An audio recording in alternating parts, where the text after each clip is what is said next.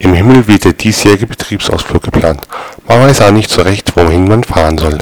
Erste Idee: Bethlehem. Marie ist dagegen. Mit Bethlehem hat sie schlechte Erfahrungen gemacht. Kein Hotelzimmer und so. Nein, kommt nicht in Frage.